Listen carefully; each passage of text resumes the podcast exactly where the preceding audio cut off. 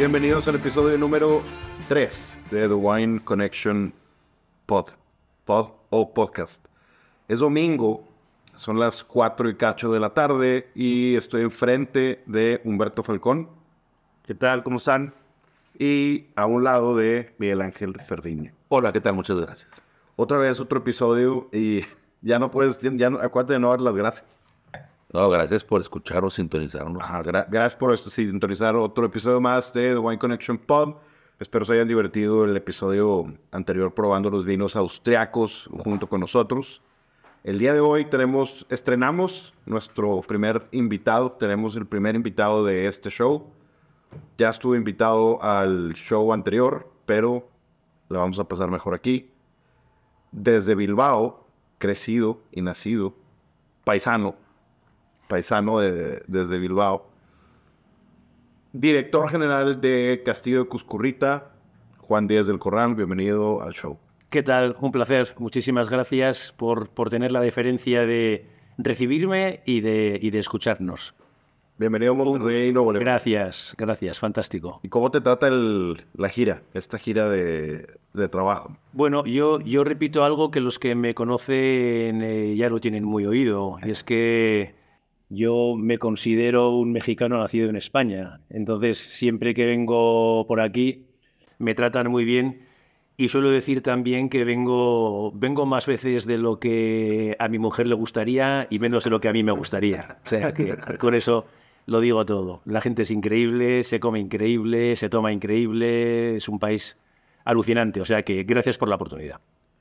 Este es tu show y estamos para probar dos de tus vinos.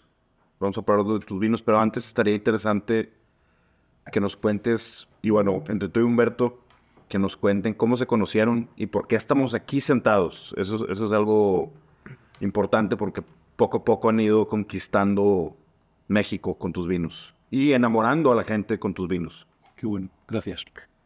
Voy a contar eh, la- el día que nos conocimos y cómo, cómo llegamos acá al día de hoy después de más de 10 años estar sentados probando los vinos de Juan. Creo que eh, la historia es, es interesante porque nada es casualidad y, me queda muy claro, sobre todo con el tema de, esta bodega y de esta relación que ya va más allá de Castillo de Cuscurrita y de Little Wine Market. Esto es una relación personal, familiar y, y nació de una forma muy chistosa. Eh, empezaré platicando eso y me vas corrigiendo, Juan, porque tienes mejor memoria que yo. ¿Qué dices, Humberto? Y, y creo que y creo que después creo que después como lo platicaban tú y Miguel antes de empezar eh, la relevancia de las personas detrás del vino o sea creo que creo que es bien importante siempre reconocer que aunque el vino es un producto de la tierra y es un producto de la naturaleza pues la intervención del hombre es necesaria y como ciertos personajes que han venido viviendo en, la industria y en el mundo del vino de una forma u otra y cómo la vida nos va, nos va, aquí estamos nosotros cuatro juntos, la vida nos va acomodando. Y, y- y si, nos, y si Juan eh, quiere compartirnos no solo su historia en Castillo de Cuscurrita, sino la historia previa, merece la pena compartirla con, con todos los escuchas. Claro que sí, será un, será un placer. Eh, cuéntanos, cuéntanos cómo nos conocimos. Venía Para ver si concuerdan las historias, porque si no, Exacto. Prometo, prometo no interrumpirte, ¿eh? pero le- les voy a servir un poco más de vino nada más antes de... Sí, recordemos que hay mal- mala memoria ya expresamente. Lo vamos- Con lo dijo. sí, ya lo, lo, lo viene anunciando, por si acaso, ¿no? Cualquier defensa, venga. El vino lo vamos a cantar más al ratito. Es un backup. Ah, perfecto, muy bien. Yo creo que nos enseñabas algo. Eh, Ah, pensaba que era un móvil. sí, aquí se compra en el mercado secundario y se llama backup. Nada más de... Que hacen un- nada más como nota tenemos el, el blanco, que se llama Blanca de Castillo de Cuscurrita. Al ratito lo vamos a catar y dar nuestras notas, pero Ahorita solo es para, para, para Para platicar con tener de por medio, Salud. para que se quiten la cruda. Salud. Eh, que suene, que suene, que suenen todas las hojitas y... Qué rico, güey. Bueno, siempre es bueno platicar con vino de por medio, ¿no? Es, es algo que... Mars, ¿no quieres? ¿No? Mars, Hugo, Mars, Hugo, Miller. Miller, Ferriño ya también es ingeniero de sonido. hombre. Hace, hace más de 10 años vino la, de la oficina de comercial de La Rioja, que como, como denominación de origen, como en todas las, o, o en la mayoría de las denominaciones de origen en el mundo, eh, se abren oficinas para hacer promoción comercial en el mundo, eh, que viven una parte de recursos federales o estatales, o según sea el caso, y otra con aportaciones de las bodegas que son, que son miembros del Consejo Regulador de Rioja en esta ocasión, bueno, en este, en este caso. Y, y yo cuando he, cuando he importado bodegas, es mi, mi mi forma de encontrarlas más bien es yendo a ferias, pero son bodegas que ya conozco porque tienen una historia o una fama, o porque probé vinos. Digo, aquí en, en Little Wine Market hay bodegas que, que no conocía, pero que he probado en algún restaurante eh, en alguna parte del mundo y me, me sorprende el vino, entonces lo empiezo a investigar y, y doy con la bodega, pero muchas son bodegas que ya tienen algo de, de- de renombre o que, y- y- o que son conocidas de bodegas a quienes conozco y dices, ¿sabes qué? En Rioja se está haciendo esto. Y entonces una red muy, muy, muy, muy cerrada de- de contactos. Entonces, cuando las oficinas de promoción de las diferentes denominaciones o de los consejos reguladores vienen a México, yo, a mí no me gusta ir, o no, no me gusta, no me gustaba y no me gusta es fecha, ir a esos lugares, a esos eventos, porque normalmente las bodegas que asisten a este último recurso de apoyo, eh, pues son bodegas que no están, no les está yendo bien. Son a los que me mandabas cuando trabajaba aquí al, Por- de, al de Ah. Uruguay, Ajá. ve al de Chile, y andaba yo en el camino real así caminando, diciendo, "Ah". Pues yo creo, yo creo- ¿cuándo Sí, ¿no? saliste de aquí tú? en 2002, 11. 11, pues yo creo que te Pues tocó. justo, te justo. tocó. Estaba. Mateo también. No, No, no, no, Mateo fue Te después. acababas de ir. sí, sí, sí. Te acabas de ir y llegó Mateo. Eh, y entonces, a mí no me gusta porque estas bodegas normalmente, no digo que todas, pero normalmente son bodegas que batallan mucho y que están, están tirándole a todo con tal de vender sus vinos. Y, y- y y normalmente son bodegas que a mí me causa pena verlos porque están, están batallando, están yendo a todas a ver con cuál logran conseguir colocar, vino. Y, y- me ha pasado, me pasó desde que estaba en mis tiempos de vinoteca entre el 98 y el 2008 y del 2008 a la fecha, ir a una de estas ferias y ver a la gente que se te da a probar sus vinos con mucha emoción y con mucha nervio de que te gustara mucho el vino y te están vendiendo y están emocionados y están así, están esperanzados que, que tú les vas a resolver parte del, del tema de venta que traen y, y- a mí me cuesta mucho eh, decirles no, porque entonces empiezan a, mandarte correos y llamadas y a poner insistencia porque tienen hasta algunos en cierto o menor grado una urgencia por vender. Y es triste ver proyectos de segunda o tercera generación con, en esta situación. Entonces, por eso no me gusta ir y porque normalmente son bodegas pues que por alguna razón no han tenido éxito. Entonces no siempre son los mejores vinos o los mejores presentados o los mejores manejados en el, en el tema comercial. Y cuando Susana Armas, se llama la que estaba encargada de la oficina de Rioja en ese entonces, en la Ciudad de México, me buscó y me dijo, vamos a Monterrey, eh, me harías un gran favor si, si vas al, al evento. Pues porque la gente, los, los- las bodegas que invierten eh, en venir a estos eventos, pues quieren ver gente del medio y gente que, que compra y gente que está metida realmente. Dije, Susana, ya me has invitado, yo te he dicho que no, no me gusta ir porque normalmente no hay bodegas que me interesan. Y pues no, tengo, no, no les quiero perder el tiempo a ellos porque te dan a probar sus vinos y te explican. Total que me estuvo, me estuvo pidiendo ahí este, en otras ocasiones, por favor, y me, me mandaba correos. Le dije, mándame la lista de las bodegas que vienen y te prometo que le echo un ojo y si veo algo interesante voy. Y recuerdo perfectamente haber abierto la, la- el, el correo que me mandó, o creo que era una página en una página de, de web y empiezo a darle... Este es 18. ¿Hay 19 aquí ya? No, 18 está perfecto.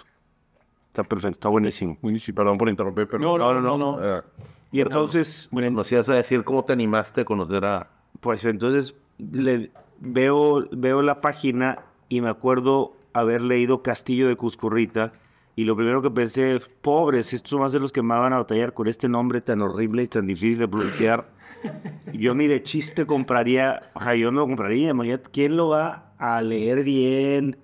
Este, recordar. no, no tiene, no, no está catchy, no suena bonito, este, y dije, no, es, me acuerdo haber dicho, esa es la que menos.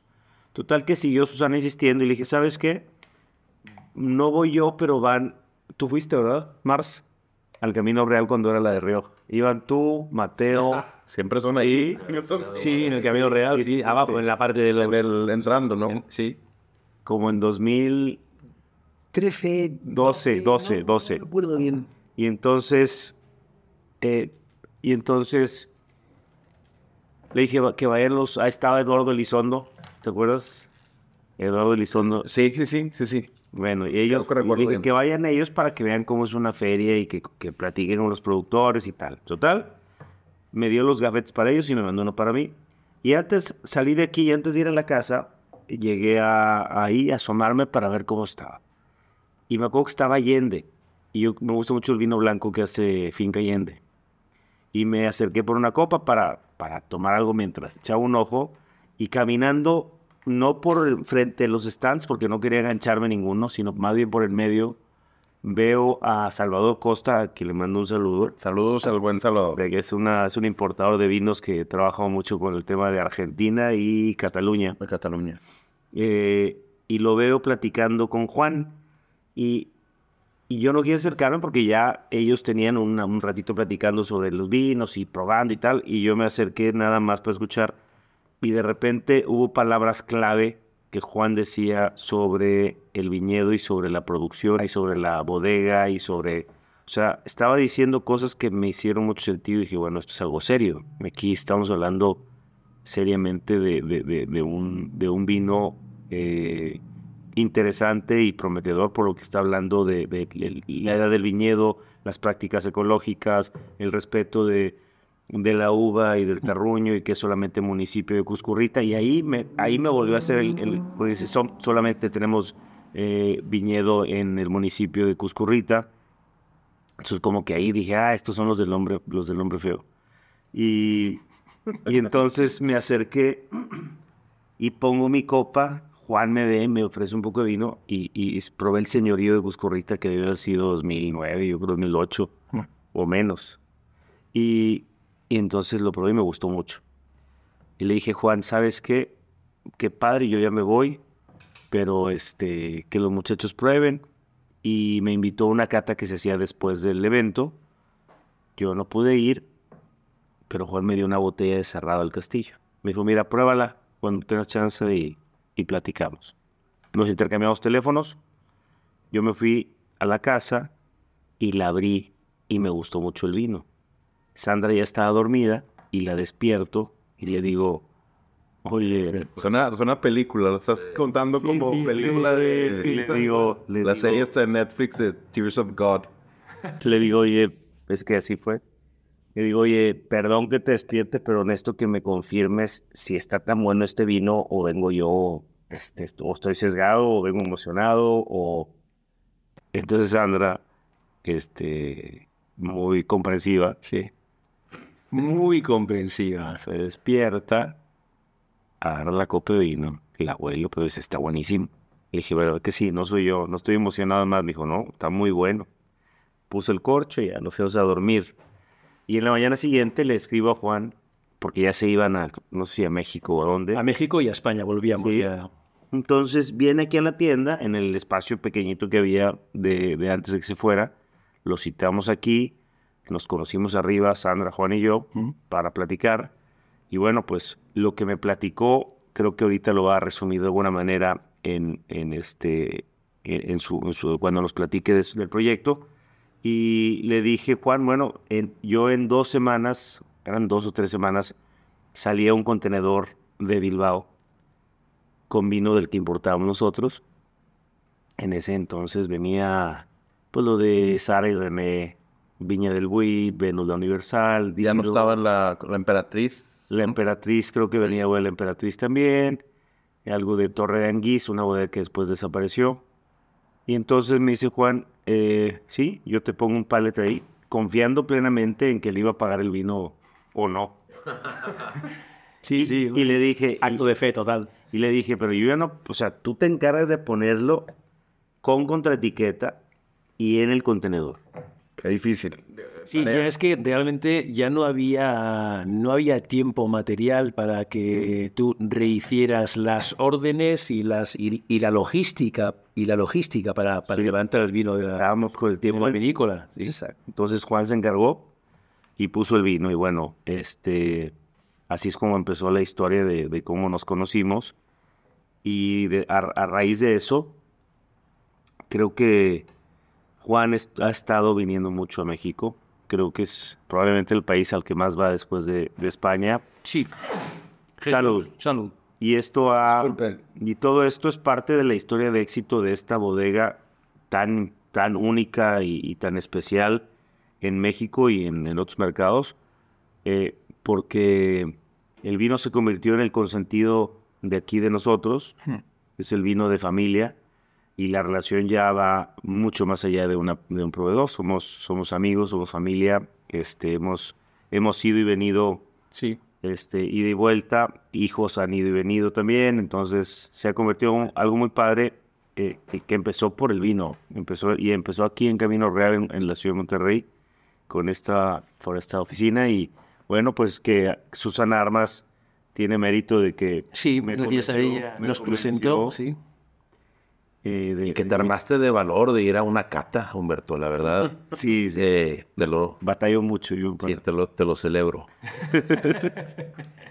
y así, así empezó, esa es la historia que nos tiene aquí. Es que Miguel nunca ha ido a una de esas ¿Cómo no? catas del... No, no, no. No, feria, es una expo. Es una expo, no, la- no, expo no- no como la expo vino, es diferente. Pues más o menos.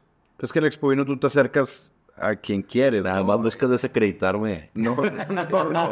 Es que en estas, como que vas caminando y, y te abordan de prueba de vino.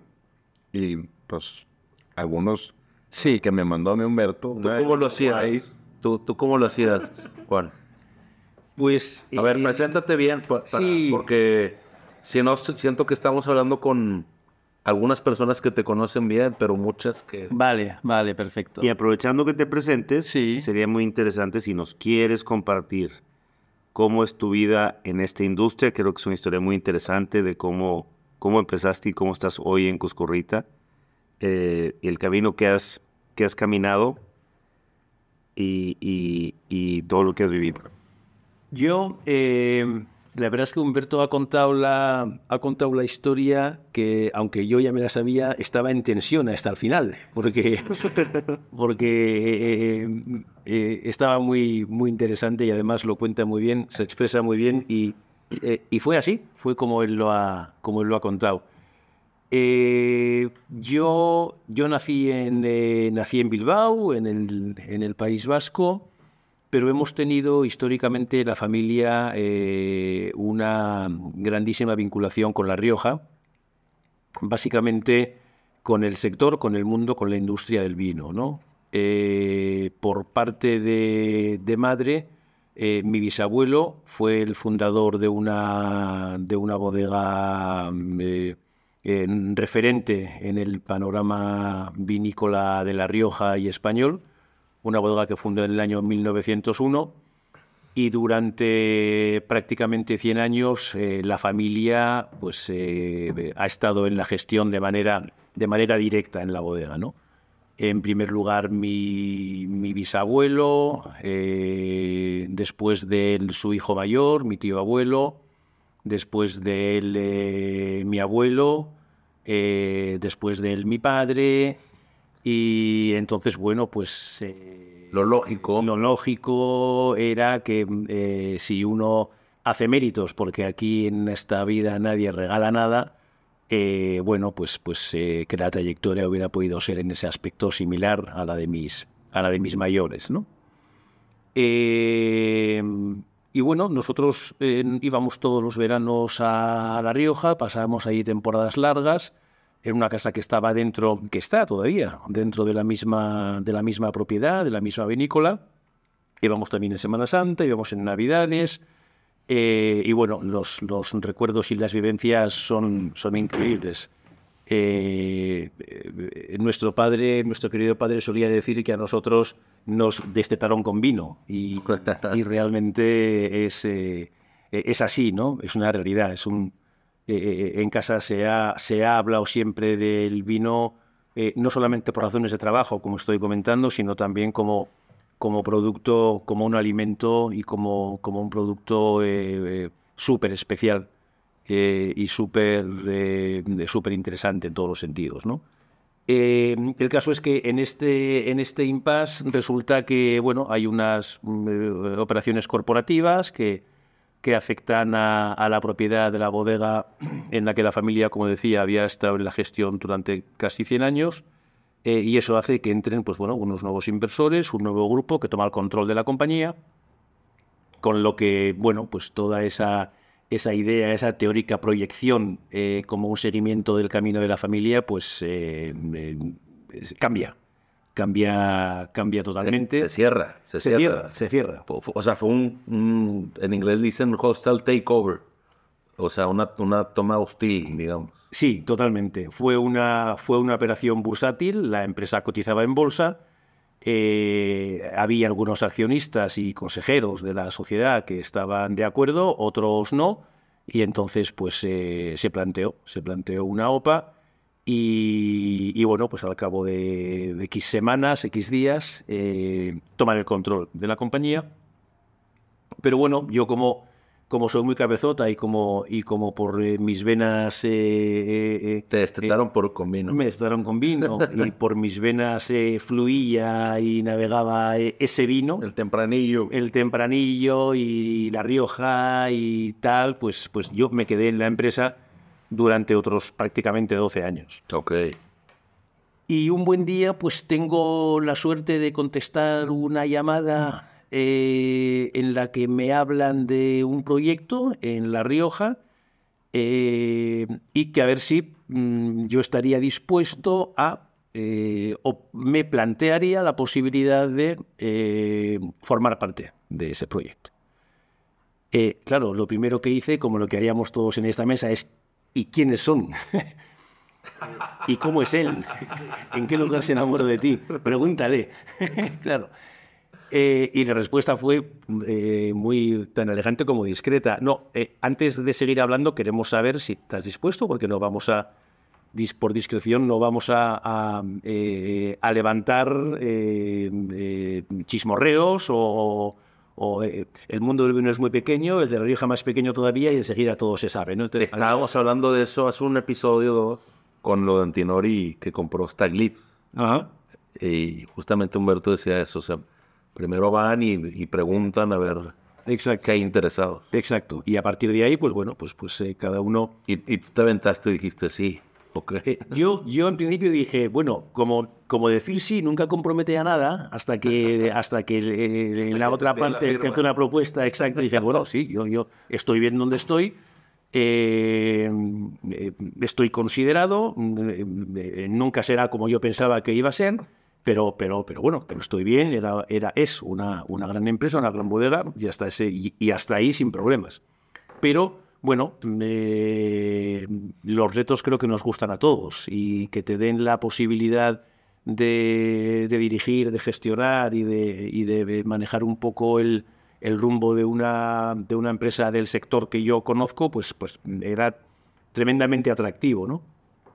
Y por eso dije, sí, vale, vamos a, podemos platicar, yo ahí podemos seguir hablando. Y entonces ya, eh, al cabo de pocos días, eh, ya hablamos más seriamente, me hablan de la bodega, me hablan de Castillo de Cuzcurrita, yo ya la conocía, eh, no en profundidad, pero sí porque al estar vinculado al sector del vino es inevitable que, que, que, que, lo tengas, que lo tengas eh, en tu radar, ¿no?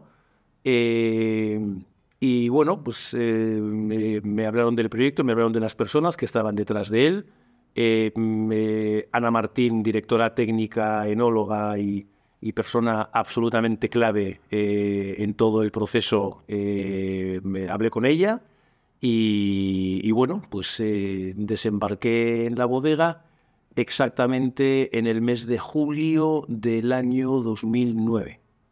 Ok. Julio del 2009. Exacto. Exacto. Mates, 14, 14 años. 14. Vamos a hacer, vamos a hacer 14 años. Ana llevaba desde el inicio. El proyecto de esta bodega empieza en el año 2000. Eh, es un sitio en el que ya se era una bodega.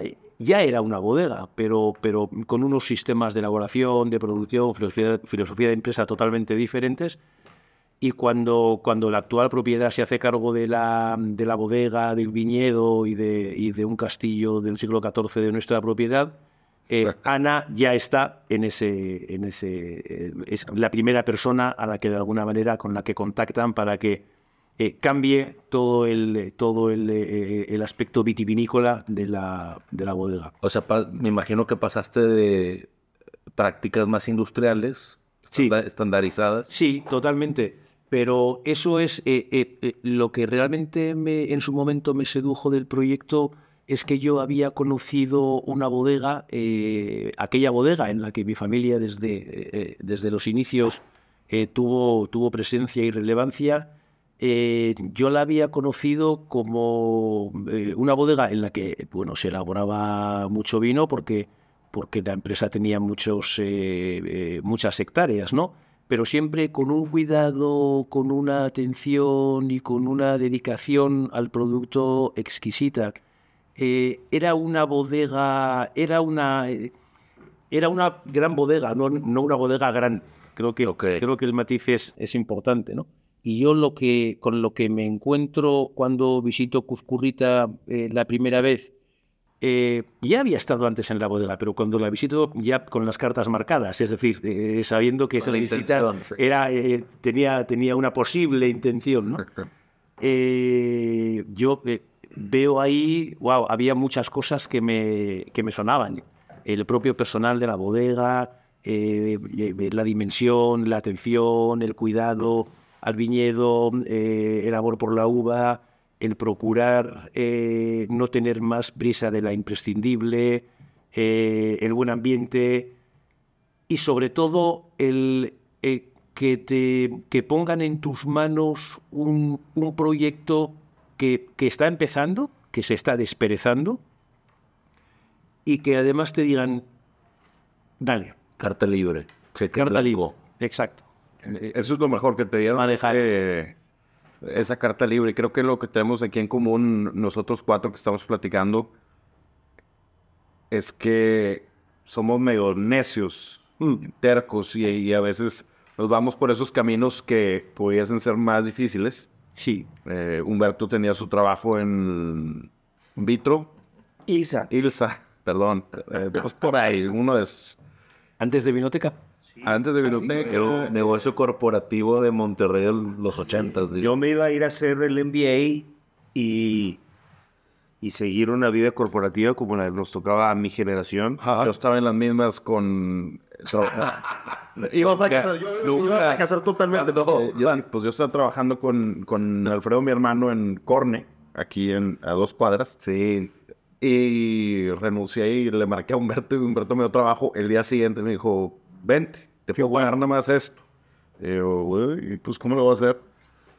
Y pues así me la aventé. Miguel también, su profesión Nada. no es para lo que estudiaste. Estudiaste una cosa y te cambiaste a otra cosa. Pero es esa ¿Cuál, cuál- inquietud. Es tu profesión. es- estás en real estate, Ok. pero te dedicaste a la política. Pero. Pero no estudié política. O sea, bueno, te- que sí, pero no, no te enseñan a ser político. creo que Juan no conoce cómo conocimos a, a Humberto. No, no, Y- creo y- que no me lo ha platicado. Llegamos así, amigos. Éramos, conocemos desde que nacimos. eh, Mismo colegio, todo. Ajá. Eh, llegamos, estábamos iniciando en el tema del vino, teníamos 18, 19 años. 17. No, no. No, 18 Y no habéis tenido ninguna vinculación previa con el mundo del vino. No, sí, unas catas, Bien, pero... pero dos catas Vale, sen- pero, sencillas. pero hasta ahí, ¿no? pero sencillísimas, que se probó tal vez Malbec tempranillo y, ah, y te decían que no se abrió ninguna, pero te decían, y la, la Riesling es la más dulce de todas, o la más suavecita. Algo así, ese tipo de, Sí, sí. de catas. Vamos con Humberto a la tienda, Vinoteca, Roberto Garcesada. saber que estaba Humberto. No, No lo conocíamos. Fuimos, fuimos a comprar vino porque nos reuníamos un día a la semana a conocer. Y Humberto nos vio así chavos y nos ofreció el vino más barato tal vez que había. y cuando le hicimos también, yo creo que uno, dos, tres comentarios como el que él escuchó que tú se los hacías a alguien más, notó que, que había más interés, no sé. Y terminó abriéndonos unos super toscanos. ah, Ahí. de Guadalajara y de Le sedujisteis totalmente, ¿no? Sí, algo, algo, Algo, algo pasó ahí. le, le mejoramos el día y se- ya después de eso fue mucho mejor para todos. Pero, eh, ¿qué más? ¿a qué venía esta? No, no, acá que nos, nos tiramos así cada quien, yo creo que en esta mesa por, como que por el barranco para ver qué, Sí. qué pasa. Y yo terminé trabajando con Humberto. Eh, entonces, pues ha, ha sido desde ese día, 2006, creo que era, 2006. Cuando nos vi, conocimos o cuando, sí. Sí, cuando nos querías vender eh. Yo estoy casi seguro que era, ah, sí, fue diciembre de 2000. De- no. 16, era temporada, porque estaban Sí. tus cuñados, eh, Diciembre este güero Iván, y Andrés el, Farías. el secretario de Economía. Y Andrés Farías, ¿te acuerdas de Andrés Farías? Ah, sí, claro. Tan bueno, ahí estaba también. eh, Nadie lo conoce. No, sí, tú, tú no tú lo conoces, pero tiene un podcast que se llama Negra Ah. Pasión. Eh, Me disculpo. Entonces, y Eric.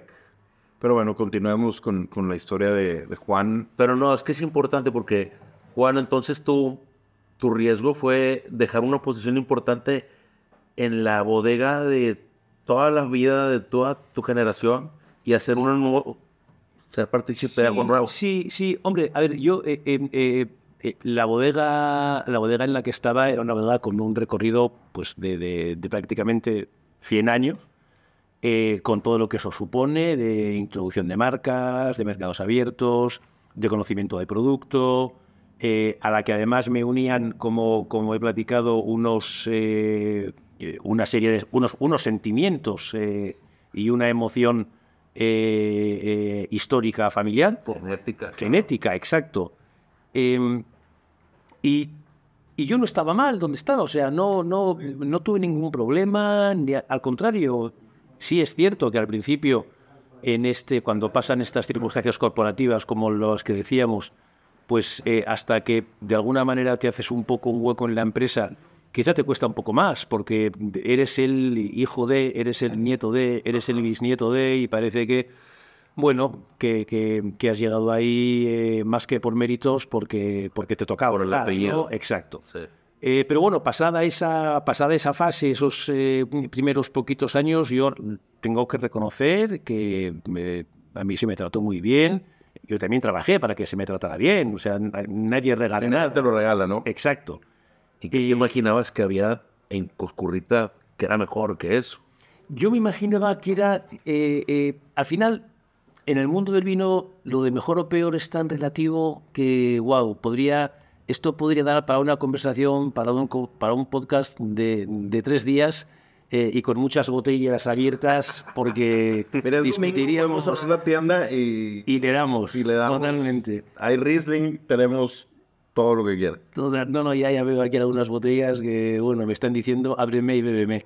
Estás viendo el, el Malcoa, ¿verdad? Sí, sí, sí, sí. exacto. Bueno, a las seis tenemos que cerrar. No puedo ir a otro lado por temas de... Ah, sí, Es lo que le vuelven a Porque aquí... te- Ya, ya estábamos amenazando con quedarnos hasta las 12 No, Sí, no, no. directo. Tenemos aquí... Más que mejor o peor, lo que, lo, que, lo que yo sí vi ahí, que es lo que me sedujo, es primero las personas eh, con las que yo había hablado, eh, cuando me explicaron y me expusieron lo que eran, eh, lo que son, y lo que la idea de la vinícola, del proyecto.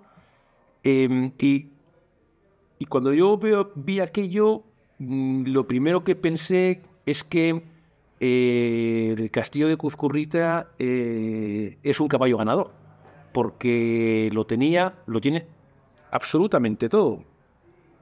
El sitio en el que está ubicada la vinícola es realmente una maravilla. Es un pueblo que se llama Cuzcurrita de Río Tirón, en el que están censados eh, 400 habitantes.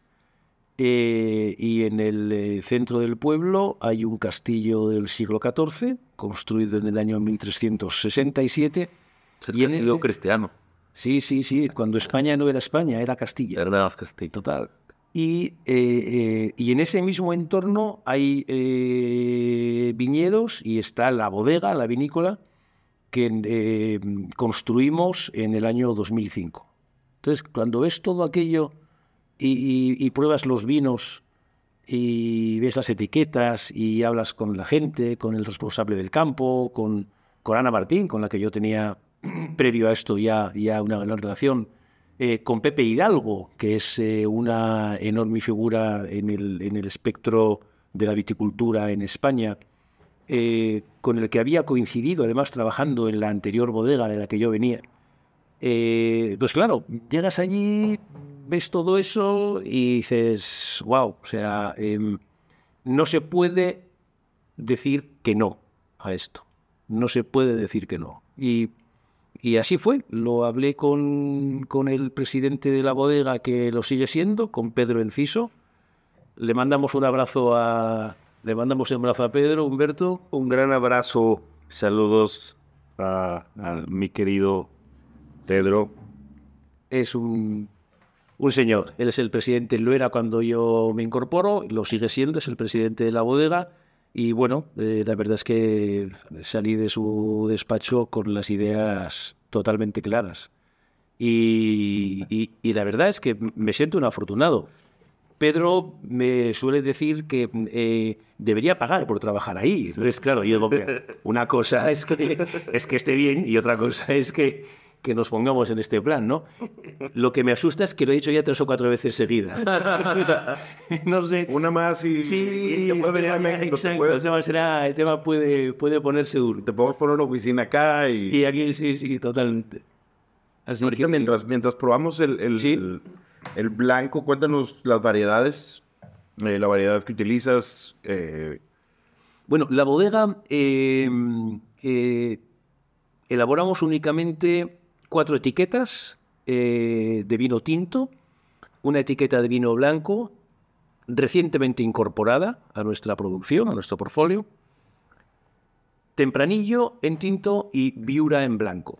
Nada más. 100% viura. 100% en el caso del blanco viura y en el caso del, del tinto tempranillo. Eh, el viñedo es, eh, es todo propio, es del, del mismo municipio de, de Cuzcurrita de Río Tirón.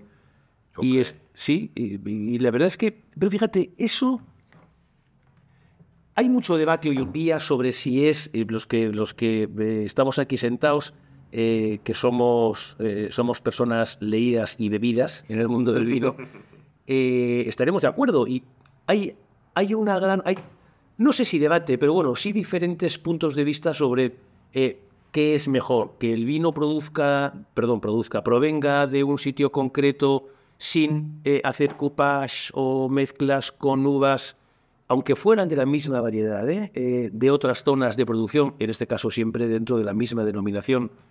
¿Eso es bueno, es malo, es mejor que sea solo de un sitio que tenga... Al final, depende de lo que cada uno quiera elaborar, depende de la filosofía de bodega que tengas, depende de lo que te ofrezca la uva en cada, en cada área, en cada zona de producción. No es, me- es mejor por definición que un vino esté elaborado exclusivamente con uvas de un municipio. Pues no, o sí. ¿Para qué? no? Claro. O sea, ¿para qué Claro. lo vas a utilizar? Claro, exacto. Eh, Nosotros lo que nos encontramos es que teníamos un viñedo magnífico y se decidió construir una bodega. Y como teníamos un viñedo magnífico, lo que hacemos es un enorme trabajo durante todos los días del año y durante hace muchos años para, si me permitís la expresión, diseñar la uva con la que queremos elaborar nuestros vinos. Y como eso lo tenemos todo en el municipio de Cuzcurrita del Río Tirón y lo tenemos tremendamente controlado, no necesitamos eh, eh, eh, uva de otras zonas de producción, de otras zonas de La Rioja, de La Rioja Alta o de la Rioja Alavesa, o de la Rioja Oriental, antes llamada Rioja Baja. Porque tenemos tan controlado, estamos tan pendientes de lo nuestro, sabemos tan bien lo que tenemos que hacer, tenemos tan claras las ideas que con lo que tenemos en nuestro entorno y de nuestra propiedad es, nos es suficiente. Está, está sup- esto, estoy oliendo esto y... Claro, es que el vino que tenemos en Copaura es un, nosotros hemos elaborado siempre desde el inicio del proyecto, desde el año 2000, exclusivamente vinos tintos. En un primer momento, eh, el señorío de Cuzcurrita y el cerrado del castillo. Esas son las dos marcas con las que la bodega empieza su actividad, tal, conoce- tal como conocemos hoy Castillo de Cuzcurrita. Eh, incorporamos bastantes años después otro vino tinto que se llama Tilo, que es un vino eh, tan espectacular como escaso, con unas enormes dificultades para su producción, eh, e incluso para su propia vendimia. Ok. Y hace cuatro años eh, incorporamos un vino blanco a nuestra producción, que es el que tenemos en copa, que se llama Blanca del Castillo. Antes hemos hecho referencia a Ana Martín. Hemos saludado a Pedro Enciso como presidente. Creo que vamos a saludarle también a, Ana Martín, gran amiga de Humberto, con quien ha tenido además Ana, Humberto, Humberto y Ana ocasión de, de Dialogar. dialogar y de tener cómplices conversaciones. Y te mandamos desde aquí un enorme, un enorme abrazo, Ana. Fuerte abrazo, Ana. Un gran saludo y esperemos también después tener el show. Ella, ella sí, ella Sí. quiere venir. Hace, Sí, sí. tal vendrá pronto. Hace poco, creo que estuvo acá hace poco. El Pero- tiempo pasa muy deprisa. Sí. Ya ha pasado Sí. algún tiempo, sí. Pero, pero sí, ten- tiene que venir, tiene que No, no, venir, no. porque además Sí, pero vino contigo una vino vez conmigo hace años. años, años aquí en Monterrey. Y me parece que hace muy poco, después de pandemia, vino un viaje. me- ya, podría- pero así podría como ser. personal. Podri- ah, podría ser, podría ser. Entonces, Ana, que eh, es, una, es, una, eh, es una maestra en la elaboración de vino, es especialmente impecable en la elaboración de vinos blancos. Gran parte de su carrera profesional. De hecho, su carrera profesional empieza elaborando vinos blancos. Luego, al final, el que, el que es bueno haciendo las cosas las hace bien en el blanco, en el tinto, en el rosado, en el espumoso, en el vermouth, en el gin y en todo. Y Ana siempre estaba con la cosa, con la idea de elaborar un vino blanco. Nosotros tenemos un viñedo eh, en, el, mismo Cuzcurrita de Río Tirón, de la variedad Viura, un viñedo de 60, más de 60 años, con rendimientos bajos, como la mayoría de nuestros viñedos, eh, difíciles de cultivar, difíciles de atender, difíciles de hacer un seguimiento eh, en todos sus procesos, y estaba con la cosa de que había, había que hacerlo, había que hacerlo. Y cuando finalmente dijimos, oye, pues venga, ya, dale, nos ponemos y elaboramos un vino blanco. Y entonces, eh, bueno, pues elaboramos un vino blanco que se llama Blanca del Castillo, que es el que tenemos en copa, del que estamos elaborando 1.500 botellas al año. No hay más. Este es un 2019 es un vino que no tiene, no tiene una crianza larga en barrica, pero sí tiene una crianza en barricas muy buenas, barricas de roble francés de diferentes edades, de varios usos, no es madera nueva, y son barricas de barrica bordelesa de 225 litros de capacidad y fudres de 500 litros de capacidad. Están aproximadamente durante unos seis meses. El tiempo de los periodos de crianza, eh, al menos los que hacemos en bodega, tanto en barrica como en botella, eh, no están sujetos a una, a una regla exacta. Es decir, el día que... A una regulación. ¿O a qué te refieres? No, sí está sujeto a una regulación desde el Consejo Regulador siempre y cuando tú quieras etiquetar los vinos con una categoría de crianza, reserva o gran reserva. Eh, en nuestro caso, más allá de eso, de ese reglamento, de esa, de esa legislación en el, en el, eh, en el Consejo, eh, no, no tenemos una...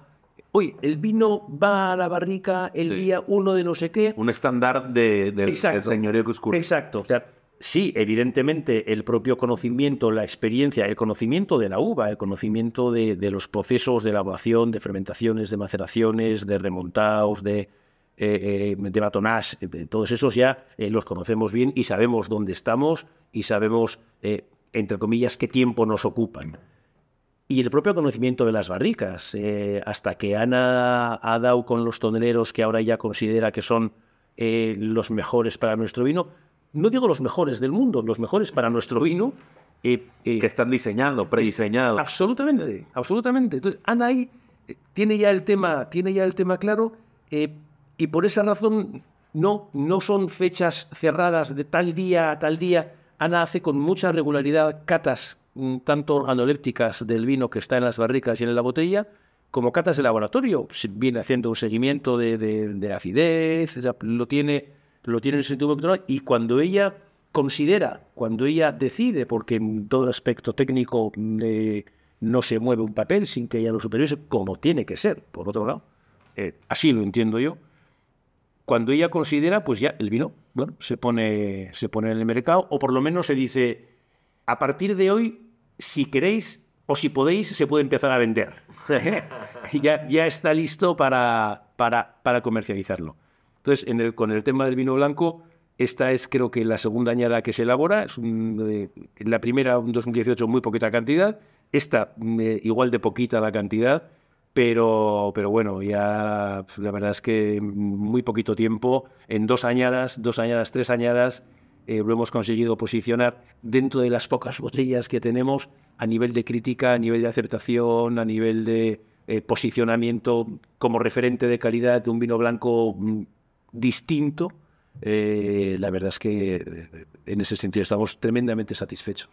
Te voy a interrumpir para, para hacer lo que hacemos en estos tres episodios, que es, hay tan poquitas botellas, no sé cuántas hay en la tienda, pero cada vino que probamos, Sí, Humberto nos va a hacer el honor de decir el descuento. Para... No. Que- no, pues ya igual, misma dinámica. Que lleguen, que demuestren que son seguidores Su de la cuenta. Gracias. Que son seguidores de la cuenta de Castillo de Cuscurrita, de Wine Connection Pod y de The Little Wine Market. Y aquí ya están las instrucciones para que puedan probar con nosotros un Blanca del Castillo 2019, del cual ahorita Diego y, y Miguel van a hablar. Y también eh, Señorío de Cuscurrita, que es el que vamos a probar, 2018. Tenemos ya a punto de sacar de Almacén Fiscal 2019, que también está súper bueno. súper bueno. Pero creo que, y creo que este tiempo en Almacén Fiscal le, Le va a venir le- muy le va a venir muy bien. Sí. Lo probamos juntos a- en España, Sí, así es. en la boda de Inés. En la boda de Inés, en la boda de mi hija mayor, efectivamente, el vino que se sirvió. 2019. claro. Exacto, sí, señor. Tomé Señor. al- algo, algo me traje puesto. Sí. Es que en octubre se casó Inés, la hija mayor de Juan, y tuvo el honor de invitarnos a mí y a Sandra. Y Tuve el honor de que vinieran. Muchas felicidades. Hay que venir, gracias, amables. Hay que venir desde, desde México a España para ir a una boda. Todos tenemos agendas diabólicas. Humberto le rascas y se, se va. Sí, sí, sí, sí. sí. si le dices No ahorita batalla, que- no. Sí, es un, es un facilón, ¿verdad? Pero, claro, Sí soy, sí soy, sí soy un facilón, pero, Monterrey es Pero- ciudad pero- para vacacionar. pero hay ciertos eventos que no puedes faltar. Y cuando me dijo, le dije inmediatamente, claro, yo vamos a estar. Me dio la fecha, 15 de octubre fue, ¿no? Exacto. Chequé inmediatamente que no hubiera algún otro viaje. Le dije, sí, sí, vamos. Me dijo, bueno, pero sí, este, chécalo y lo revisas. Y le dije, no, te confirmo. Hmm. Sí, sí. vez". Yo así, yo así, así se lo platiqué, porque me, cuando dijo, además estaba hablando con él y eh, eh, entiendo, intuyo que él estaba manejando su celular para ver la agenda que tenía en esas fechas eh, y en 10 segundos, que es lo que tardas en verificar que tienes esa fecha libre, me dice sí. Y claro, y pensé, bueno, qué tío más majo, qué educado, es un sí de cortesía. Como quiera me confirmo. Claro, insistí. No, no, pero tranquilo, eh, eh, ya me diréis, habla con Sandy, habla con Sandra, ya me diréis qué tal, y si no hay, ningún, no hay ninguna prisa. No, no, que sí. Insistí por tercera vez. Bueno, pero no hay compromiso. Me dijo, no mames, que sí. Y ya, ahí se acabó absolutamente. Y tal cual, el día, el día 15 estuvo, estuvo con nosotros Yo creo que, le celebrando un podemos día poner increíble. una, creo que le podemos poner una buena fecha, el 20 de octubre. una cena en Castillo de Cuscurrita para que Humberto de una vez diga, sí. Pues Claro. vamos. No estaría mal, Y sí, grabamos sí. otra vez. Sí, ah, pues estaría padrísimo, ¿eh? Y además sí que le enganchamos a Ana. Sí, ahorita vamos a probar 2018, son las últimas botellas que quedan de esa cosecha y muy pronto liberaremos el 2019, que fue el que el vino que sirvieron en la boda de Inés. Que nada más como tenemos gente que nos escucha en, en España, ¿correcto? Tenemos un- una gran mapa. El, pa- en el País Vasco, sobre todo. Oh, qué bueno. Eh, y ya aprendí, bueno, ya se me olvidaron. Las tenía anotadas, las, las malas palabras. Y me decían, oye, Diego empezó a hablar euskera después de los vinos o antes. Pues después. Obvio. Indudablemente. Pero, pero son, un saludo a todos ellos que son como 50 personas que, bueno. que lo escuchan y si es viernes y es mediodía y no está el episodio de arriba, me ponen gifs así con un sniper de ¿dónde está? ¿Dónde está? ¿Dónde está mi episodio? Y me, me da mucho gusto que, que hayan tomado cariño con, con los dos podcasts y con este que lo hayan seguido y lo siguen hasta la fecha y nos están apoyando y siguen dándole repost, retweet, Difusión. nos- nos- sí, difusión, nos contestan en todo lo que ponemos, yo creo que les va a dar gusto. Aparte viniendo de, de Bilbao y Castillo Cuscurita, que es muy conocido ya, ¿no? Entonces, Sí. eh, van a tener, porque con los otros vinos a lo mejor es un poquito más difícil lo otro que probamos, que ellos lo encuentren por allá. Y esto lo van a encontrar de Los austriacos son más baja, no creo, pero... No, pero quizás Pero si alguien en España quiere comprar, puede comprar directo ¿dónde? O sea, en la página de la, del No, nosotros la página en la web nuestra no tenemos, no tenemos tienda, no, no tenemos e-commerce. Lo que sí, lo que sí tenemos es evidentemente eh, teléfonos de contacto, eh, emails para que el que esté interesado, si alguien se interesa en nuestro vino y no tiene acceso a él, lo que hacemos todos es acudir a la página web, a la website para ver quiénes son, dónde están y cómo contactar con ellos. Entonces, en ese sentido, lo que sí tenemos es una pestaña en la que dice eh, comprar. Lo que pasa es que esa pestaña no te lleva a una tienda virtual donde aparecen todas las etiquetas con sus precios y sus condiciones de Sin tal. atención al consumidor, digamos. Exacto, exacto. Y ahí los correos que se reciben son atendidos siempre personalmente en la bodega. eh, se contesta un email eh, desde el que nos escriben dando las gracias, pero el siguiente contacto es contacto telefónico personal. Entonces pueden, pueden, eh, vas a poner tú en, Diego, vas a poner en las redes los vinos para que la gente que los busquen. los busque. Claro, ya, ya tomamos fotos, ya subimos algo a Instagram, que lo prueben con nosotros y ahorita lo que vamos a oler y vamos a platicar, porque la vez pasada dijimos en vinos cosas que interesantes, en notas de cata. Y Humberto luego coincidió conmigo. Lo del. Lo del, no, no, no. No, lo del, ¿qué dijimos? Butterscotch. El Butterscotch. Ah, que el- lo entendí. El Gruner. Que lo entendí. Que no, en- no, no que no entendías. Con los austríacos. Sí. Ajá. Fue, fue una especie de, de como... No, no sé qué fue. No, Pero no. fluyó bonito. O sea, No, ahí ¿qué vino era? Era un Gruner. Era un 2015. Gruner que, que, que dijo Diego que sabía medio a Chardonnay, ¿no? ¿O, cuál era el...? tenía una nota de mantequilla, como te- normalmente te toparías a lo mejor en un Chablis Premier Cru o Black Cru o en California. Rara, mm, eh, que era esta nota de caramelo. Sí. Y en Gruner no me había tocado, a lo- quizás fue que era 2015 y, Ujú. y se, se me hizo muy interesante. Entonces hice como alusión a eso. Dije, Vale. pudiera pasar que en una cata ciega alguien se puede equivocar. No por la acidez, no por el cómo se siente en la boca, no, Sí. no porque no, no, hay, no está suntuosidad, tiene mucha más acidez. Pero hubo un buen debate. La gente todavía no lo, a lo mejor no lo ha escuchado y no lo ha probado y no nos ha dicho. Pero creo que es más fácil que prueben esto y nos digan qué opinen. A ver, a qué, a ver qué se te pa- a ver qué parece, a ver qué dice Diego que parece este vino, entonces. Parecido. Yo sí quisiera, antes de, de catarlo, nada más preguntarte. Sí. A, a ver, en tú vas, tú empiezas en el 2009 2009. Sí.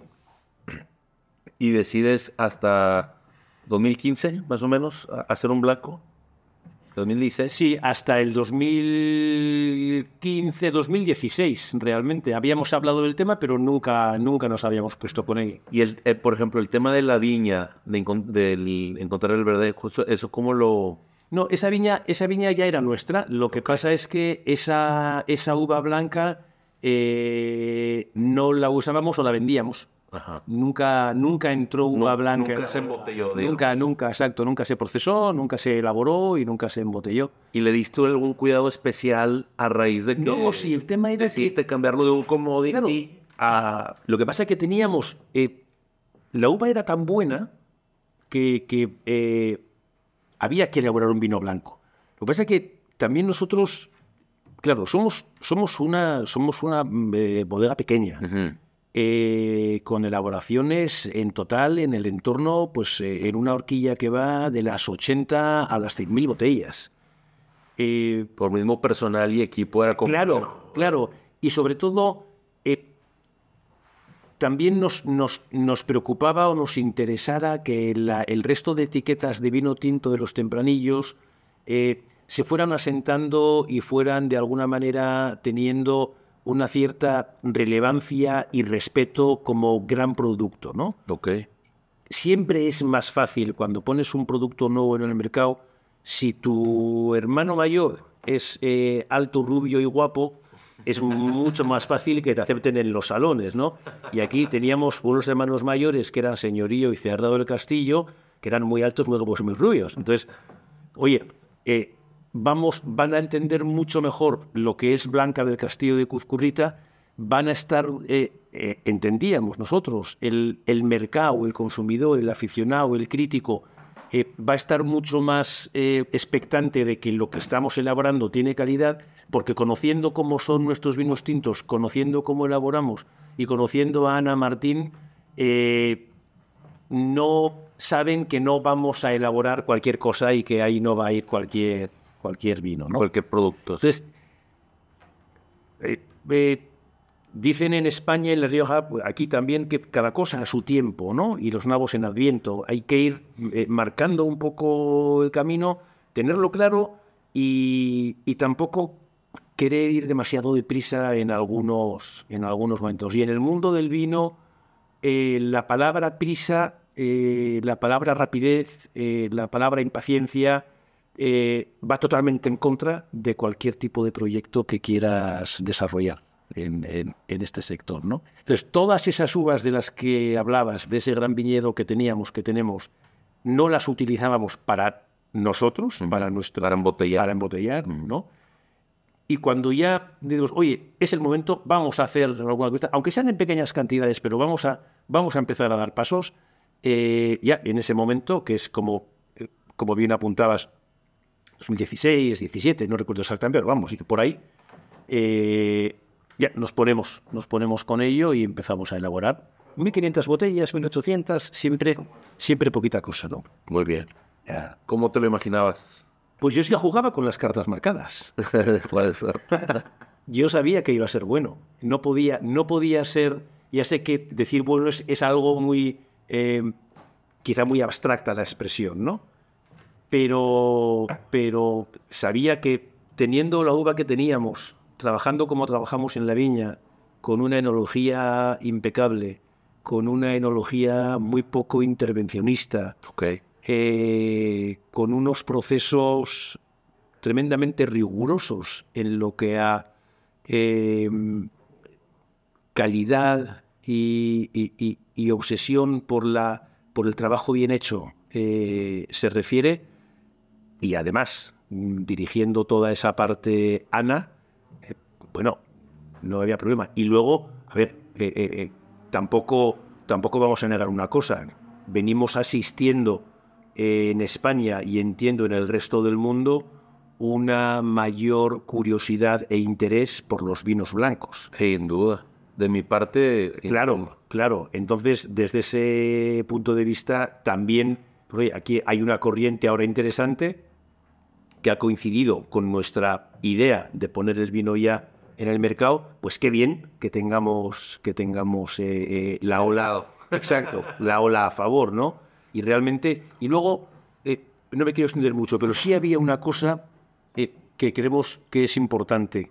Los, muchas gracias. Los vinos blancos, la mayoría de los vinos blancos que se pueden beber bueno, la mayoría, vamos a dejarlo en, en que hay muchos vinos blancos que eh, son todos iguales.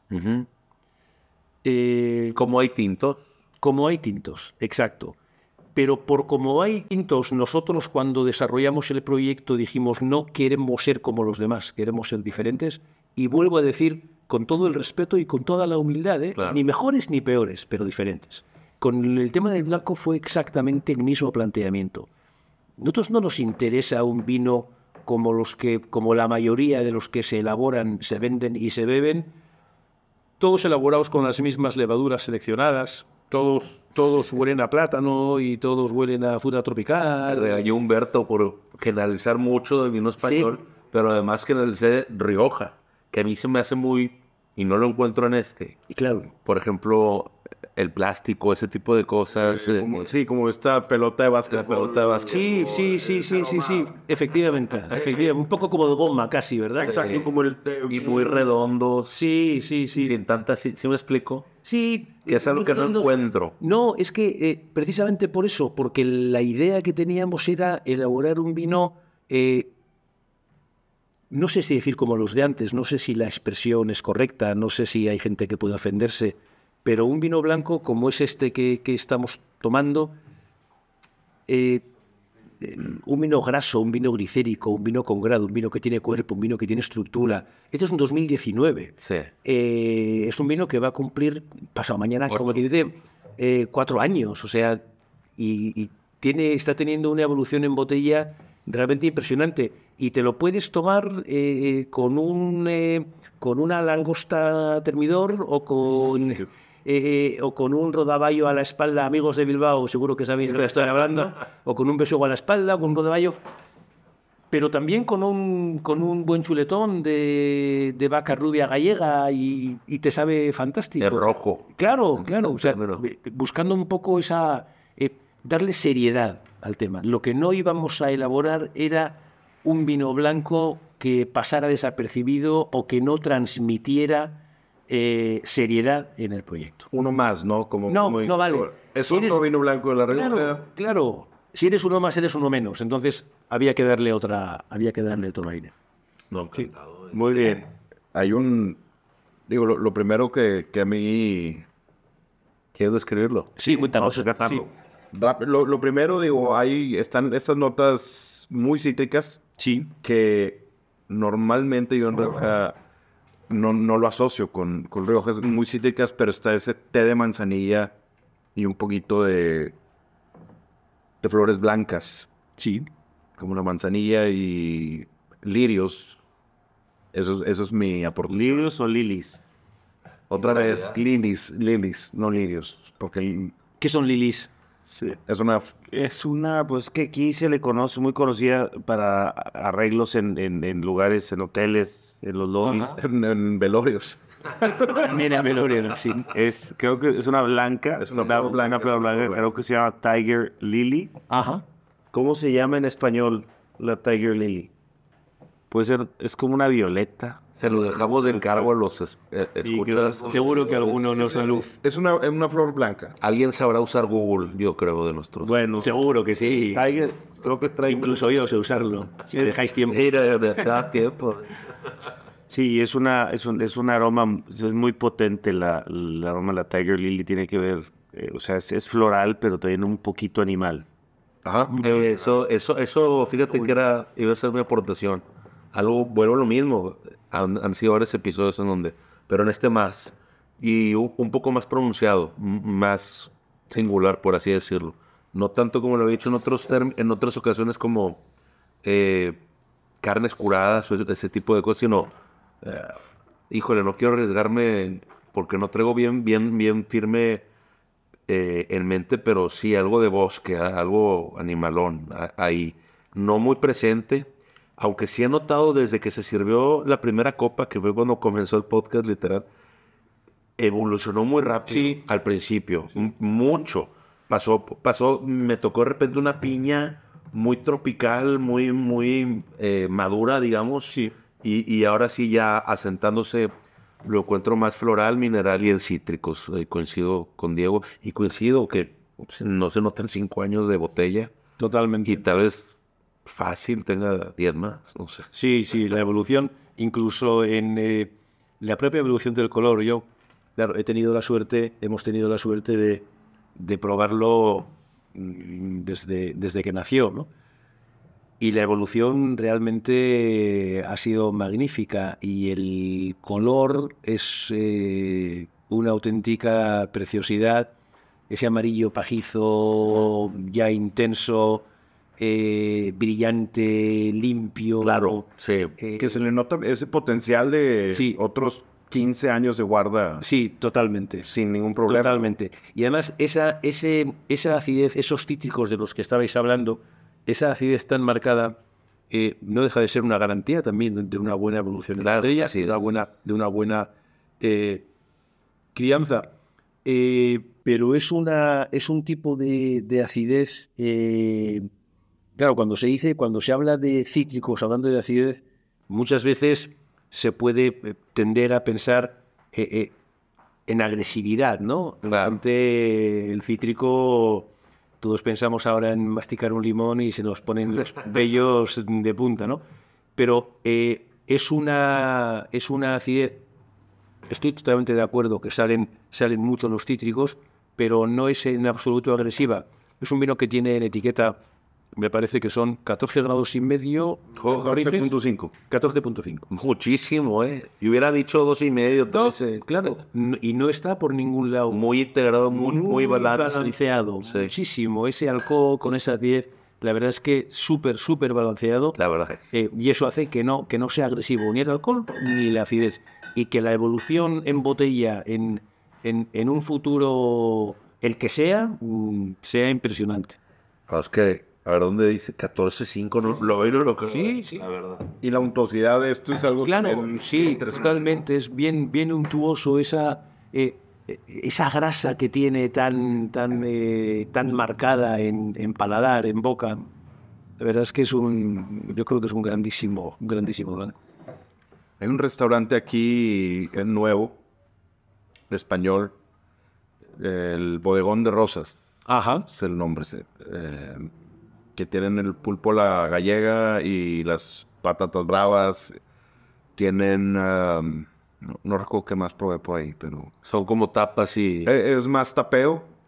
eh, tienen algo de cerdo Ajá. y me lo imagino perfectamente con, Con el- pulpo, con el pulpo claro. sobre todo. Sí, sí, sí. Yo con el cerdo, fíjate, mis, ay, yo creo que también. Depende de la salsa, porque luego el cerdo... Pero para O cortar gas... mexicanizado con, con Sí, lechón. sí. Un- Sí, un le- eh, fíjate, sí, un lechón así en las brasas, Sí, le iría bien, sí. ya crujiente mismo en su propio, para Sí. cortar. Sí. Y como quiera sigue siendo muy potente y muy rico.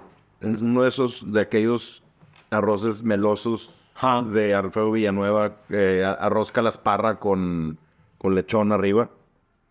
Olvídate. Es con pork belly, sí, frito. Exacto.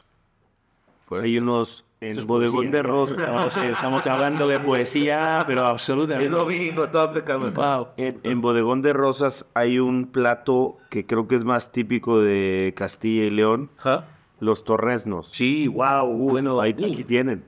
En, en el bodegón. Es, es el pork belly Sí. cortado, es como do- es, es el pork belly frito, pero luego la piel queda chicharrón. bien churrusco. o sea, Hijo, y eso, eso para probar vinos, cuando va, cuando, ve- cuando, cuando vas a Comenge, no sacan pan para probar el vino, sacan, te sacan torresnos. Porqueta, sí. Son cu- unos así te dan Sí, los cuadritos, es verdad que el, el. Eso es, y los van troceando. Sí, rico. Bueno, pues creo que, creo que se puede percibir Pasan a ruidos de botella, movimientos de una tienda. laburando en domingo. Creo que se puede, se puede confirmar el- en el vino la, el- la edad, de- o sea, se puede ver que es un, un vino que proviene de, de una viña ya con edad, de, Mm. poca, pro- de poca producción, de mucha concentración. Viura nunca ha sido una uva que se distinga por dar vinos potentes. Creo que, creo que por eso los, eh, eh, por eso muchos vinos blancos famosos de, de España son famosos o son, son abiertos ya muy con mucha edad, para que la edad les, les dé el- como el volumen y la complejidad. Ok. Y creo que este vino desde joven ya te muestra que viene de Mm. una viña de, de mucha concentración, sin, sin, sin mencionar que es un vino que técnicamente se siente perfecto, o sea, no está totalmente eh, eh, técnicamente ese. Sí, la- no hay falla, no hay ninguna Pris- falla. pris- Totalmente. pristino, no se puede decir la palabra Pristino. pristino, cristino, Virgen. virgen. Sin aristas. Sin ari- ¿Qué es pristine? ¿Cómo se dice Pristino es nuevo. Está así. No, Sí, Como- nuevo, brillante. Como brillante. Por sin, sin, sin mancha. Intacto. Eh, pristine. Digamos virgen. Otra vez. Otra vez. Tres lo he dicho ya, ¿eh? Estoy empezando a ponerme nervioso. Algo traes. Trae el tenista. No, domingo. Sí, tenista, es cierto. Tiene partido de tenis ahorita. eh, eh, de pádel. Estoy jugando niño. O sea que vas a ir tomado. Y, y entonces, bueno, eh, se, siente, se siente un vino muy serio, con mucho volumen en boca, tiene untuosidad, tiene mucha acidez, el alcohol es cálido y se siente. Y sobre todo, me gusta mucho cómo se siente este amargor fenólico otra vez. Se, se- se siente un amargor fenólico en boca, en retrogusto. El trabajo de barrica es muy, muy, eh, eh, sí, sutil, muy sutil, pero, pero se siente. Entonces, vamos a, Buen uso del, del adjetivo sutil. Sí. sí, muy bien, vamos a probar el tinto si les parece, porque Juan tiene que ir a una capacitación a Bodegón de Rosa. Zumban. Hoy. Sí. Pues que mañana se va a Guadalajara, entonces tiene que ser hoy. Te quería hacer una pregunta en lo que... eh, Si quieres, Dale, dale. escúchala mientras... Para, eh. Sí, no, porque haces referencia hace rato de que la calidad. Sí, mejor, mejor con, el, con el tinto que. Bueno, no, no sé. Eh, que la referencia de calidad tal vez no debería de ser de. De un cierto lugar o de una cierta. En, en tu caso, tú seleccionaste la uva, pero por ejemplo, en el vino que entendí que es de más alta gama, de Sí. las cuatro etiquetas, Sí. ¿Cuál es el nombre, perdón? Tilo. Dime. Tilo es, es el nombre, es un árbol. Es el nombre de un árbol eh, que tenemos en, tenemos en los jardines de la bodega, un árbol centenario, y luego os contaré un poquito por qué se llama el vino Tilo. Y es, aunque no es en, en esta oportunidad, no, no vamos a tener chance de, de- de degustarlo. Pero sí te quería preguntar, ¿cómo, lo cómo seleccionaste eh, la fruta para ser parte de ese vino? ¿Por algún sitio en la vinícola? ¿Cómo fue? ¿O la mejor fruta, la mejor calibrada, en el mejor tiempo? En el caso de Tilo, por ejemplo, Sí, en el máximo, en ma- máxima gama.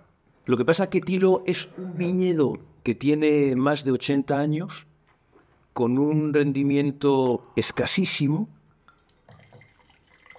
complicado en su cultivo porque necesitamos, gracias, de vendimias eh, tardías para que la uva... Produzca bien. Exacto. Es que es muy alto aparte el producto. Muy alto. Cuzcurrita de Río Tirón es un pueblo que está en la zona más noroccidental de la denominación, eh, haciendo prácticamente frontera con la provincia de Burgos. O sea, Rioja Alta, alta. Exacto. Rioja Alta, Alta, efectivamente. Y dentro de ese pueblo, dentro de, de- de- en, en- en el propio entorno de Cuzcurrita de Río Tirón, hay algunos viñedos que están en una zona que allí la gente le llama, le llamamos el monte. Están más altos, evidentemente no estamos hablando de una de un plus de altura eh, eh, eh, enorme. Pino. Por supuesto, por supuesto que no. Pero bueno, pero sí es, si ya estamos altos, Aquí un poquito más. Y además de eso, es un viñedo muy viejo, lo que no tiene por qué significar necesariamente que sea bueno. Un viñedo es viejo, es bueno si está bien cuidado. Y un viñedo joven es una porquería si no está bien cuidado. No, no, no por ser viejo es bueno, ni por ser joven es malo. Tiene que tener. Exacto.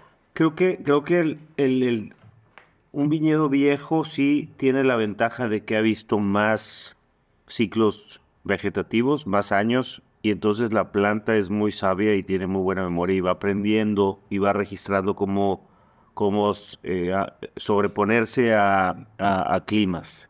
Y tiene, ya sabe, ¿no? Ya sabe, ya sabe la historia y, y- y te va pues va a estar más preparado para cualquier año con diferente tipo de clima. Y pero, sí, pero no un viñedo viejo que te produzca eh, 10 kilos por planta, pues nunca vas a lograr calidad por más que quieras, ¿no? Tiene que ser la, el, el- la- el cuidado del viñedo, el trabajo de cerca del viñedo, una baja producción, saber cuánto pedir, cuánto le puedes Eso pedir a una planta. Eso es. Tengo, tengo una cosa importante que decir. Pero Sí. vamos a hablar de él. Claro. Señorío, estamos cambiando. señorío de Cuscurrita 2008. 2018. Porque estábamos hablando hace rato del 2008. Sí, es verdad. Bueno, fuera. Claro, pues que como, como los cuatro que estamos aquí tenemos copa en la mano, nos vamos aturillando y cambiando de plática, pero es verdad. Es señoría Cuscurrita Señorío de Cuzcurrita 2018. 18. 2018. Y tengo, tengo una cosa peculiar que decir, y voy a hablar por Miguel solamente, no por mí. Me lee la mente. Así que os conocéis de Me lee la mente, me lee la mente. Estoy seguro que Miguel está sorprendido con la nariz de este vino. Sí. Y no me va a dejar mentir. Yo también eh, no he probado el 2018, pero estoy seguro que está sorprendido. ¿Sí o no? Cátalo, sí. Me llama la atención una casa. Platica de él.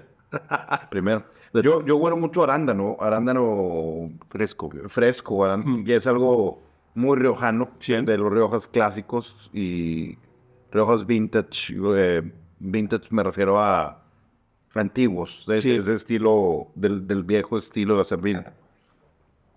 Es arándano que, y cierta cereza que hay, hay catas que en, en ciertos exámenes, en ciertos, de, de ciertos organismos, puedes confundir un Rioja de este tipo con un Brunello di Montalcino o un, o un Barolo. Es como un triángulo muy, muy oscuro donde te puedes meter en una cata ciegas. Y te puedes ir por un Rioja. Yo sé que no le pones reserva ni gran reserva. Correcto, va todo con genérica. Exacto, pero te puedes ir por un Rioja Reserva o puedes decir Brunero de Montalcino. Sí, totalmente. puedes decir otra cosa. Entonces es algo, una bola curva. Sí, sí. Pero buscando, perdona, ibas a, ibas a- buscando un poco, bueno, buscando no, es, es la consecuencia de lo que platicaba antes acerca del blanco, de eh, buscar en el vino eh, algo tan escaso como es la personalidad y la singularidad. Me gustó el- algo tan escaso como la persona. Sí, Qué, qué buena claro. Y lo voy a anotar. Claro, eh, pero yo cuando hablo en estos términos no estoy criticando ni estoy diciendo que... Siempre con humildad. Siempre sí, los, eh, Sí, se entiende, se entiende, se entiende. Porque, porque es tan, eh, el mundo del vino es tan inabarcable y cada uno tenemos sensaciones tan distintas. Y es muy se- fácil de ser arrogante Claro, en él. no se puede. Y, y tampoco se puede ser injusto. Porque yo parto de la idea de que todos aquellos que elaboran vino, yo quiero pensar que lo hacen con toda la pasión y con toda la honestidad, por lo menos con la que ponemos nosotros el vino eh, eh, eh, en, en esa opción en la bodega. Y eh, cuestionar el trabajo de los demás en un sector como este, que lo amo, me parece indecente indecente. Dicho esto, a mí me gusta un estilo de vino que cuando lo eche en copa, lo huela y vaya a mi paladar, diga, wow, esto, ostras, qué emoción. Esto no es, no es como lo último que he probado. Esto no es como lo último a lo que me han bien o mal acostumbrado. Esto es, esto es otra cosa. Y luego el cliente, el aficionado, el crítico y el gurú decidirá que tu etiqueta merece o no merece, oye, que decida cada cual en base a sus, a sus sentidos. Siempre que se, eh, eh, eh, cuando en cualquier cosa que se juzgue eh, en el sentido de comer, beber, intervienen los sentidos, ya estamos hablando de una enorme subjetividad en cualquier juicio que sea. Si eso que estás tomando o analizando o entre comillas juzgando intervienen casi los cinco sentidos, porque hasta el tacto, hasta el Sí, tacto claro. está en el vino, esa subjetividad la multiplicas por cinco. Imagínate, imagínate lo distinto que puede ser, ¿no? Entonces, eh, con todo el respeto hacia, hacia todos los elaboradores del vino del mundo, eh, hay un exceso de uniformidad en muchas cosas de las que se hacen. Y del mismo modo que cuando Ana toma, la, toma las riendas para elaborar el blanco y dice, yo voy a elaborar un blanco, pero no elaboraremos un blanco como los que se están consumiendo eh, por miles de botellas. Esa misma reflexión la hizo con el vino tinto, pero 20 años antes, cuando ella se hace cargo del proyecto. Y me queda súper claro, nada más de probarlo, que no es otro Rioja. Ex- exacto. Porque todos los... Me ha tocado estar en 200 catas de vinos riojanos o riberas o vinos de Navarra, lo que sea, y es... Este vino es bien diferente. Y, y lo pruebas y... mm, ¿Será? Sí, sí, sí, sí. sí. Como eres una persona educada, lo dejas ahí en el, en el limbo, claro. Sí, sí, sí. Oye, es bu- buenísimo, pero no, no es... Aquí sí se nota la diferencia. eh, se siente mucho más ligero. Sí, La, la barriga que tiene está súper bien integrada. súper bien Eh, integrada. No se siente. Eso yo creo que es lo más importante, lo, lo que me encantaría resaltar, porque por Rioja muchas veces te das con un, de frente con un roble, Sí, pues, con un tablón. chocas con un roble y, y aquí se siente muy integrado. Claro que se siente presente, pero se siente integrado y muy distinto. ah, Ahí sí eh, iría a segundas contigo, eh, muy distinto a- al, al Rioja predeterminado genérico que Sí. teníamos en la cabeza, ¿no? Sí. Y es, es, y es un Rioja de pura cepa, y nunca mejor dicho. Y además estamos orgullosísimos. 100% Así, tempranillo. 100% tempranillo y, y- y nos, y nos encanta todo. Pero, bueno, es eh, algo, algo un poco diferente. ¿Qué lo hace diferente? Seguramente todos los procesos que tenemos nosotros de, de producción y elaboración em, hacen todas esas pequeñas cositas, eh, hacen que el vino tenga, tenga esta, esta singularidad. Vuelvo a la palabra. Tenemos eh, eh, viñedo propio, vendimias manuales porque todo el viñedo está plantado en vaso, no hay espaldera. Vendimiamos en cajas pequeñas de 20 kilos para que la uva no se estropee y entre sana en bodega. Aún así hay una mesa de selección por la que pasan todos los racimos que entran en bodega, eh, donde desechamos aquellos que consideramos que no tienen el nivel de calidad o salubridad suficiente para entrar en bodega. Hacemos todos los, el- todos los eh, eh, eh, procesos de fermentación, maceración eh, por gravedad y los remontados. No utilizamos bombeo para nada. Hacemos la fermentación maloláctica en barrica de roble francés, que es la misma barrica en la que luego va a estar el vino durante, los, en el caso del señorío, los siguientes 12 meses de crianza eh, con batonás eh, por rodamiento de la barrica durante los eh, primeros ocho meses. No filtramos, no estabilizamos, no decantamos, no clarificamos. Debe estar clarificado. No. Entonces, claro, todo eso, todo eso bien, bien eh, eh, metido en, eh, en una Thermomix eh, y puesto es, wow, hay tantas cosas que hacemos para cuidar el producto y para, y para respetar todo el trabajo que hemos hecho con la uva, que al final, si no eres singular, es que, es que eres idiota. se, se me escapó un tema que tal vez lo dijiste y, y no lo escuché. Eh, ¿Es racimo entero o, o- o- Entero. Sí, ¿verdad? Entero, sí, racimo entero. Racimo entero, pero entra, entra despalillado en bodega, ¿eh? O sea, el, eh, cuando, cuando hacemos... No he comentado también, no he platicado que en el mes antes del envero hacemos siempre aclareos. Los rendimientos de nuestras viñas, el Consejo Regulador autoriza unos rendimientos máximos por hectárea, en el caso de las variedades tintas, de 6.500 kilos y en el caso de las blancas de 9.000. Nosotros estamos, eh, en el caso del señorío de Cuzcurrita, que es nuestro vino, eh, digamos, de entrada, del que elaboramos 70.000 botellas. Eh, imaginaos qué vino, qué vino de entrada. Ahí estamos en unos rendimientos del entorno de los 5.500, cuatro- eh, 5.200 kilos hectárea. En el caso del Cerrado del Castillo estamos en unos rendimientos de, de 4.000 kilos por hectárea, 3.800. ¿no? Entonces, eh, eh, eso lo conseguimos en base a que hemos trabajado mucho en la viña, cultivamos con manto, con hierba, para que eh, estresar mucho a la cepa, hacerle trabajar, hacer que meta las raíces, que saque minerales y nutrientes de, parte de abajo del todo, exacto. Y además de todo eso, en el mes de agosto, primeros de septiembre, aclara- hacemos un aclareo, tiramos racimos al suelo para que en la última parte del ciclo vegetativo de la vid la concentración en los racimos que quedan sea mayor. Ok. Ahí, te voy a decir una, una frase. Creo que este Rioja tiene esa fruta roja, esa acidez y esa frescura que todos los que llegan a decirte que su vino es diferente quisieran, Sí, qué bueno, muchas gracias. pero no lo tienen. Eh, Siguen sabiendo a zarzamora, en compota de zarzamora. No estoy echándolo a ningún Rioja, solo hay Y a, muchos. y a vainilla. Y a, y a toffee. Por ejemplo, estoy en un tabaco No, no, no. muy sutil. O sea, los otros que mencionas, claro, claro, claro. aquí no.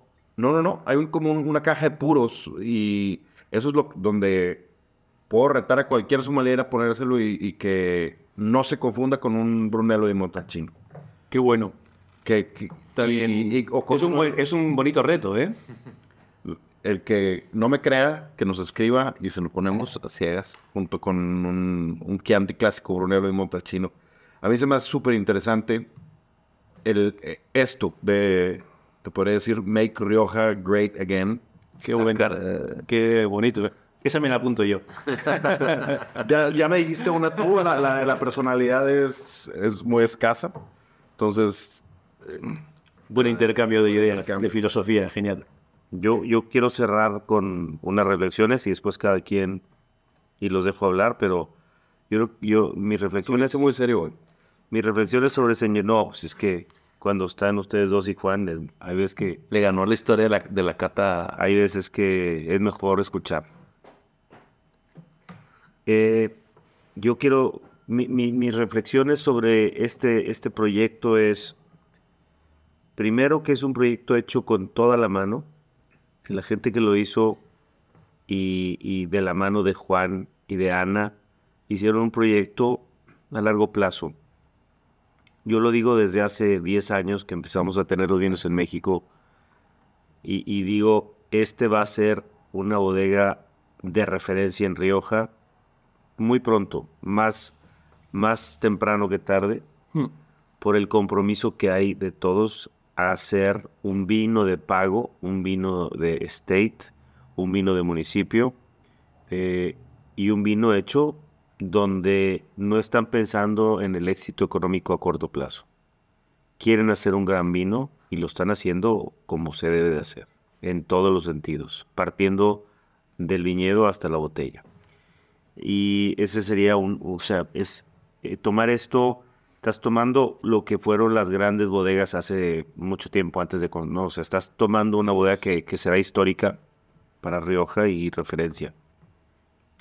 Me quedo con, con esta historia tan, tan, tan interesante de cómo Juan se preparó toda su vida para ser presidente de la bodega de su familia y sin querer, sin él esperarlo, se la quitaron de las manos y se quedó sin bodega. Y a pesar de eso, siguió trabajando en, para esta bodega cuando ya no tenían eh, sociedad la familia, hasta que le llega, que no es casualidad, le llega del No cielo, del cielo le llega, le, haz cuenta que el destino dijo, bueno, te preparaste y querías con todo tu corazón ser presidente de un, de un proyecto en Rioja, bueno, pues este ya no lo tienes, pero aquí está este otro. Porque a mí no me vi- una invitación de los Rolling Stones a tocar.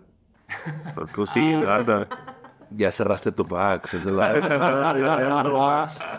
Entonces, esa es otra que, que este es un proyecto de hecho de, de- de- desde el fondo hasta el techo con toda la mano y, y eso se nota en los vinos. Y otra cosa, creo que hay muy pocos vinos en el rango de precios. Esto en México estará en, vamos a decir, en euros para todo mundo, ¿no? Sí nos pidieron de- decir, este, o por lo menos dólar. es una botella de 40 euros. Yo creo que en México hay muy pocas botellas de 40 euros que te presenten esta profundidad. Y me gustó mucho lo que dijiste, Diego. Y yo agregaría nada más ¿Qué parte? elegancia. Ah, digo, es que sí. Creo que aquí, Sí, sí, estoy de aquí- acuerdo. aquí la elegancia la hueles y la pruebas. Sí. Sí. Sientes, estás ante algo elegante, serio, sofisticado, como lo es el Castillo, como lo es Juan, como lo es Pedro, como lo es Pedro Enciso, como es Ana. O sea, aquí hay, hay elegancia y compromiso y sofisticación en todo lo que ves, ¿no? Eh, ese sería mi, mi cierre de, de- de- sobre, esta, sobre esta bodega. Gracias, Juan, otra vez por venir a Gracias a vosotros. Esta es tu casa, ya sabes. Un placer. Y, y te esperamos pronto.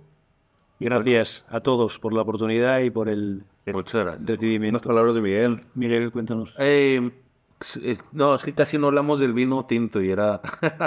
hablamos más del blanco y era. Habla rápido. Sí. del- Muy rápido.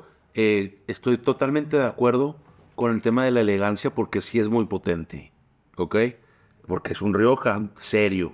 Es un Rioja serio que va a durar probablemente 70 años más. Sí, totalmente. Eh, y en ese tiempo va a, a tener su evolución de vida y muy interesante. Sin lugar a podemos mandar a François Odus para que lo tenga. Para que lo abra lo 150 abra en años. 100 años. no Que estaría mal. si vive más todavía. Sí, pero es cierto, elegante, sí, señor. Eh, eh, es que es esa potencia con elegancia. Eh, eh, eh, esa. Eh, ¿cómo, cómo, lo dije en, en- Te voy a comparar con. Ya, ya no me gusta hacer este tipo de comparaciones, porque. Pero con un gran productor de Borgoña, en donde Diego me regala un gran cru y es. la- el adjetivo que utilicé es muy preciso. Muy, Sí. muy, muy. Como el sniper que decía Diego. Eh, Hizo conciso y macizo. Ah, Muy bien. Diría. El, el camello presente. Y pese a eso, pese a esa fuerza bruta que se percibe, la noto eh, en el radio de, digamos, de una pluma. ¿Sí me explico? Sí, Así de sí, preciso. sí. eh, como dice Humberto, no, no arrebasado por, por su potencia o, o por lo que traiga detrás. Muy fino. Creo que tú usaste elegante.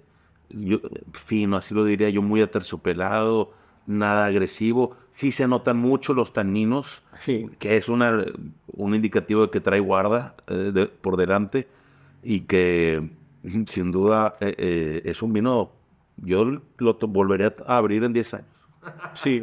Lo sé que somos ansiosos e impacientes. Y, y, y se toma perfecto. Y se toma perfecto. Ahorita se toma perfecto con cualquier ribeye. Entonces, Yo no quisiera ver en 10 años. años aprovechen su descuento hablándole a nuestros escuchas. Vengan y compren y tomen con nosotros y prueben esto el, el viernes. Vamos a subir una foto de eso.